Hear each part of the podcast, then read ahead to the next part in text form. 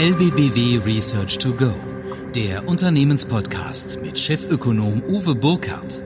Wirtschaft und Finanzen aus Unternehmensperspektive. Herzlich willkommen zu unserem neuen Podcast LBBW Research to Go, dem Unternehmenspodcast mit mir, Uwe Burkhardt, Chefvolkswirt der Landesbank Baden-Württemberg. Heute geht es um das Thema Standortbeurteilung. Wir haben dazu ein sogenanntes Länderrisikoradar entwickelt, was eine faktenbasierte Standortbeurteilung ermöglichen soll. Ja, es ist kurz vor Weihnachten.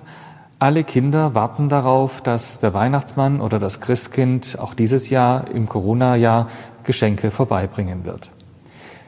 Wenn der Weihnachtsmann eine Standortbeurteilung machen sollte und dies faktenbasiert sein sollte, auf welche Fakten, auf welche Punkte würde er denn schauen? Ich denke, es liegt auf der Hand, dass er nicht unbedingt den hohen Norden sich raussuchen würde, sondern auf andere Faktoren Wert legen würde, Stand heute. Und so merken wir relativ schnell an diesem einfachen Beispiel A, dass eine Standortanalyse in Zeiten ja auch Globalisierung oder Deglobalisierung gar nicht so einfach ist, Vor- und Nachteile oft nicht gleichmäßig verteilt sind und B, dass wir natürlich eine einmal getroffene Entscheidung an der Stelle nur sehr schwer, sehr langwierig wieder rückgängig machen können oder ändern können. Also von daher ist es schon sehr, sehr notwendig, sich damit sehr eingehend zu beschäftigen und deshalb alle Entscheidungen und auch die darauf aufbauenden Maßnahmen bezüglich des Standorts entsprechend gut abzuwägen. Wir wollen mit unserer mit unserem Service hier eine Basis schaffen, um auch laufende Überprüfungen möglich zu machen. Ja, die LBBW Research Analyse der Standortattraktivität liefert Ihnen Fakten für Ihre internationale Präsenz.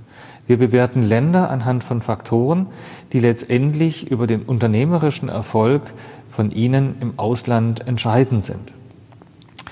Anschließend wollen wir diese Länder nach Chancen und Risiken ranken, um ihnen relativ schnell eine Übersicht zu geben, wo es sich lohnt, wo es Sinn macht, wo bestimmte Risiken sind, wo bestimmte Herausforderungen liegen und damit auch ihre Entscheidung entweder zu erleichtern oder b fundamental zu untermauern. BW Standortfaktorenmodell. Was verbirgt sich dahinter? Wir betrachten 50 verschiedene Länder und damit doch eine relativ hohe Grundgesamtheit. Wir bewerten anhand von vier Gruppen, die jeweils vier Kriterien beinhalten. Ad 1 der Produktionsstandort. Wir nehmen hier Faktoren, die die Bürokratie und die Leichtigkeit, unternehmerisch tätig zu sein, entsprechend bewerten. Zweitens der Absatzstandort. Unsere Kriterien hier stellen auf das wirtschaftliche Wachstum in diesem Land, in dieser Region, die Währungs- und Preisstabilität sowie die Größe der Wirtschaft entsprechend ab. Drittens Investitionsrisiken. Hier werden die Stabilität, die wirtschaftliche Freiheit, aber auch die Verschuldung eines Landes bewertet, um Rückschlüsse zu ziehen über die zukünftige Steuerpolitik. Und last but not least, viertens, die Reputationsrisiken. Fokussiert wird hier die Korruption, mangelnde Qualität von Gesetzen und Regulierungen sowie Einschränkungen von politischer Freiheit. Nochmal zusammengefasst, Punkt 1 Produktionsstandort, Punkt 2 Absatzstandort, Punkt 3 die Investitionsrisiken und Punkt 4 die Reputationsrisiken.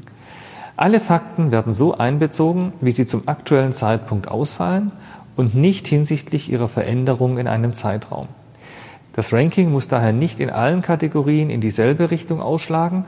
Ein häufiger Fall, den wir beobachtet haben, ist zum Beispiel, dass ein Wachstumsmarkt als Absatz und auch als Produktionsstandort attraktiv ist, dass die institutionellen Rahmenbedingungen aber noch unzureichend entwickelt sind.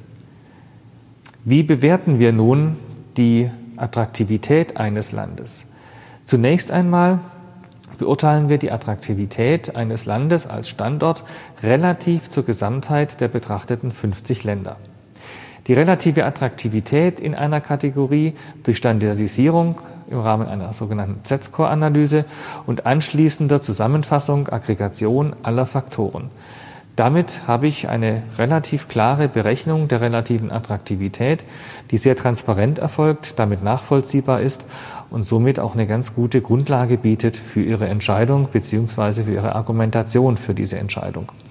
Vier Gruppen, vier Faktoren je Gruppe werden aggregiert und diese vier Gruppen wiederum werden zu einer Gesamtbewertung zusammengefasst. Das heißt, wir haben hier auch einen stufenweisen äh, Aufbau, der aber letztendlich sehr transparent dann in einer Gesamtbewertung mündet. Die Indikatoren und Gruppen werden auf beiden Ebenen gleichgewichtet, da wir davon ausgehen, dass für ein normales, aufgestelltes Unternehmen alle Faktoren ähnlich wichtig sind. Aber es ist natürlich klar, dass dieses Modell anpassbar ist an entsprechende Bedingungen, die Sie auch uns vorgeben können. Ja, was sind das für 16 Faktoren? Der Produktionsstandort, zum Beispiel Ease of Doing Business, Government, Effectiveness, wie hoch sind die ausländischen Direktinvestitionen in Prozent des Bruttoinlandsprodukts oder wie einfach ist es, ein Geschäft neu aufzumachen. Dann der Absatzstandort, hier nehmen wir das Bruttoinlandsproduktswachstum der letzten drei Jahre, den Currency Risk Score der EIU, für uns ein wesentlicher Inputgeber an der Stelle. Natürlich auch, wie entwickelt sich der Konsumentenpreisindex und natürlich auch, wie ist das BIP, wie groß ist das BIP in der Ausprägung, dem, im Nominal. Denn bei den Investitionsrisiken gehen wir auf den Country Risk Score des EIU ein. Political Stability and Absence of Violence wird entsprechend herangezogen. Der Index von ja, ökonomischer Freiheit, EFS, und auch letztendlich, wie ist der Zustand des Bankensektors, die Non-Performing Loans in Prozent von den Gesamtausleihungen. Last but not least die Reputationsrisiken, den Control of Corruption, wie ihn die Weltbank definiert, Voice and Accountability, auch auf Basis Weltbankanalysen, Regulatory Quality, auch hier nehmen wir die Weltbank als Basis und letztendlich die Rechtsstaatlichkeit, auch hier Indikatoren, die die Weltbank zur Verfügung stellt. Wie gesagt, alles Dinge, wo wir glauben, dass es entsprechend wichtig ist für Sie, wenn Sie sich dauerhaft in einem Land niederlassen wollen, egal was Sie dort vorhaben. Wie sehen die Rankings nun aus? Lüften wir das Geheimnis. Zunächst einmal profitieren die Industrieländer von ihrer Stabilität und auch der Kaufkraft. Das ist an sich nicht überraschend. Die Schwellenländer führen hinsichtlich des Wirtschaftswachstums. Auch das ist nicht wirklich überraschend. Was vielleicht überraschend ist, dass die Spitzenreiter in der Gesamtwertung doch ganz unterschiedliche Länder sind. Da ist auf der einen Seite Singapur, USA und Neuseeland. Deutschland, wenn man das ins, ins Verhältnis setzt, wäre in unserer Skala auf Platz 16, also relativ weit weg von den besten 10. Schlusslicht in der Gesamtwertung naja, ich glaube, da ist auch kein großes Geheimnis. Venezuela, ja, gefolgt von Griechenland, Argentinien, Russland und Brasilien. Ich denke, die Auswahl ist nachvollziehbar. Bloß, wie kommen wir dazu und wie ist es natürlich auch in unterschiedlichen Regionen zu sehen? Fangen wir doch da mal mit der Europäischen Währungsunion an. Auch hier sehen wir sehr, sehr unterschiedliche Ergebnisse. Wenn wir uns die Eurozone anschauen, sind Finnland, Luxemburg, aber auch Estland an der Spitze. Da sehen wir, dass natürlich kleinere Länder hier entsprechende komparative Vorteile äh, sich erarbeiten konnten. Finnland belegt im Ranking mit allen Ländern einen respektablen Platz 7, kann dabei aber in allen vier Gruppen und in 14 von 16 Kriterien überdurchschnittliche Werte vorweisen. Nur die Faktoren BIP-Wachstum und BIP-Größe sind hier unterdurch, äh, unterdurchschnittlich, was natürlich mit der Größe des Landes auch zusammenhängt, zumindest der letzte Punkt. Aber wir sehen schon, das beste Land in der Europäischen Währungsunion ist auf Platz sieben. Wir haben ein grundsätzliches Problem in Europa, was auch an diesem äh, Kriterium, an, dieser, an diesem Ranking zum Ausdruck kommt. Luxemburg kann vor allem durch seine niedrigen Risiken punkten, ist natürlich aber nicht für jeden Betrieb oder für jede Produktion entsprechend geeignet. Deutschland liegt innerhalb des Euro-Währungsgebiets auf Platz sechs.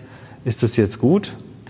Naja, also wenn man die Produktionsstandortseinstufung sich anschaut, sind wir eher Durchschnitt. Was vielleicht auch überrascht, weil wir sind das Land mit der höchsten Industrieproduktion, äh, dem höchsten Industrieproduktionsanteil an dem Bruttoinlandsprodukt. Als Absatzstandort hingegen profitieren wir von unserer Größe. Ja, die Reputationsrisiken sind sehr vorteilhaft bewertet und die Investitionsrisiken leider auch. Also da sind wir entsprechend überdurchschnittlich. Ja. Allerdings fallen hier Faktoren wie politische Stabilität, Gewaltfreiheit sowie wirtschaftliche Freiheit schwächer aus als bei Finnland und Luxemburg.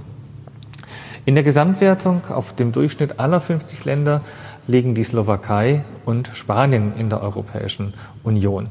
Unterdurchschnittlich schneiden Italien, Zypern und wie schon erwähnt Griechenland ab. Und zwar auch in jeweils fast allen vier Faktoren. Also wir sehen schon auch hier große Hausaufgaben an die Europäische Kommission, große Hausaufgaben letztendlich an einem ja, guten Standort in Europa. Die großen Industrienationen außerhalb des Eurogebiets, Singapur, USA und Neuseeland, die schneiden in allen vier Rankings jeweils überdurchschnittlich ab. Die Amerikaner beispielsweise im höchsten Wert für Absatzstandort, Neuseelands sehr gute Bewertung bei Produktionsstandort, Investitions- und Reputationsrisiken. Alle zwölf in dieser Gruppe enthaltenen Länder liegen in allen vier Rankings und der Gesamtwertung über dem 50-Länder-Durchschnitt. Also von daher ein tolles Ergebnis.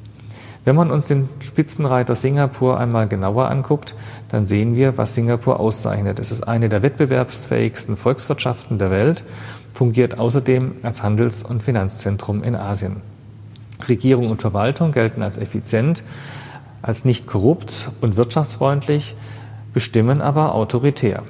Der Hafen spielt als Logistikzentrum die wichtige Rolle Somit schneidet Singapur insgesamt sowie beim Produktionsstandort und den Investitionsrisiken am besten ab. Die Beurteilung als Absatzziel ist nur durchschnittlich. Klar, das liegt auch an der Größe der entsprechenden Volkswirtschaft.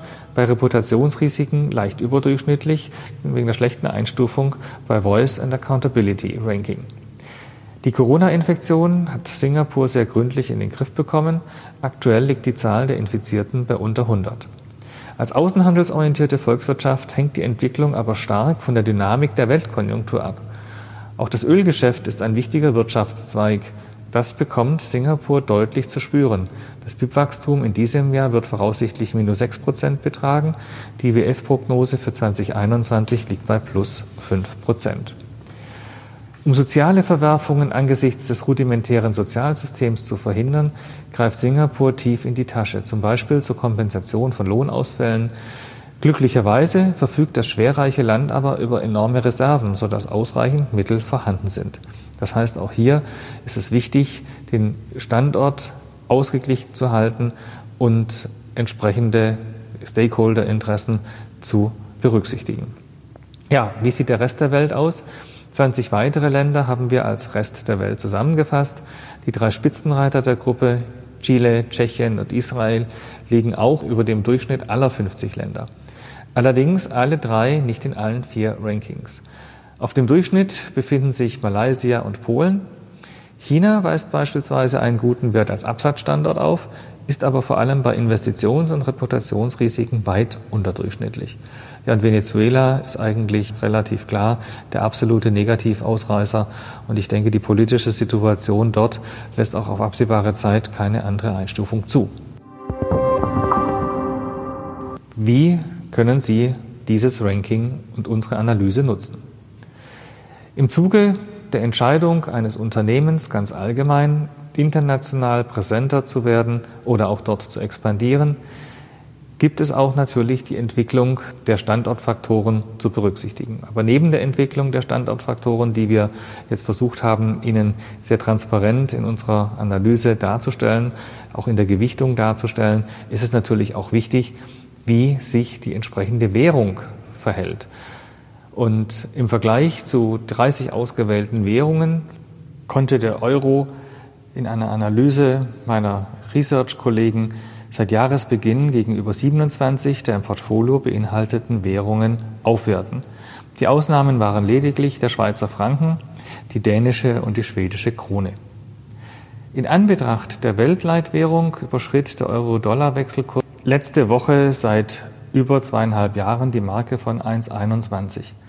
Wir hatten bereits Anfang Juli unsere Prognose angehoben und rechnen mit einer weiteren Aufwertung des Euro bis zu einem Kurs von 1,23 zum Jahresende 2021. Zur Bewertung von Ländern und Regionen kommt eine Vielzahl von Studien durchaus zu unterschiedlichen Ergebnissen, je nachdem, mit welchem Schwerpunkt sie erstellt wurden. Das macht die Sache für Sie nicht einfach. Aufgrund der spezifischen Zielsetzung mit Blick auf Unternehmen sind daher auch mögliche Unterschiede unserer Standorteinstufungen zu den Ergebnissen anderer Einschätzungen erklärbar. Aber wie gesagt, dadurch, dass wir hier sehr transparent vorgehen, dadurch, dass wir natürlich in direkten Austausch mit Ihnen auch entsprechende Kriterien anpassen können, können wir hier aus unserer Sicht Ihnen eine gute erste Indikation abgeben, die Sie dann entsprechend vertiefen können.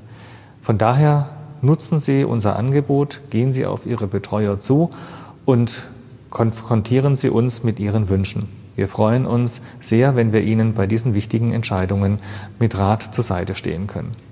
Ja, das war's. Wie gesagt, der Nikolaus hat einen Standort gewählt. Beim Weihnachtsmann würde ich sagen, ist er nicht wirklich optimal gewählt, wenn ich die große Distributionsleistung des Weihnachtsmanns innerhalb kürzester Zeit bewerten muss. Da fallen mir viele Standortfaktoren ein, die gegen den Norden sprechen und die mehr zentraler unterwegs wären. Vielleicht würde der Weihnachtsmann heute einen Standort wie Singapur bevorzugen, aber bestimmt nicht da, wo er letztendlich jetzt verweilt. Ich wünsche Ihnen eine ruhige Weihnachtszeit. Ich glaube, angesichts Corona bleibt uns auch gar nicht viel anderes übrig. Nutzen wir die Zeit und vor allem wünsche ich, dass wir dann mit frischem Mut, Zuversicht und der entsprechenden Disziplin gut ins neue Jahr starten werden. Weil ich bin zutiefst davon überzeugt, dass wir im nächsten Jahr ein Wendejahr sehen werden, wenn wir tatsächlich auch dank des Impfstoffes wieder einen Schritt in Richtung mehr Normalität tun können. Danke fürs Zuhören. Ich würde mich freuen, wenn Sie beim nächsten Mal wieder mit dabei sind. Ich würde mich auch sehr freuen, wenn Sie uns Feedback zukommen lassen. Was gefällt Ihnen? Welches Thema hätten Sie mal gern besprochen? Auf was wollen wir mal schauen? Speziell. Herzlichen Dank und alles Gute. Das war LBBW Research to Go mit Chefökonom Uwe Burkhardt. Jetzt abonnieren oder besuchen Sie uns auf lbbw.de. Wir verfolgen für Sie die Weltwirtschaft, analysieren Märkte und Trends. Bereit für Neues. LBBW.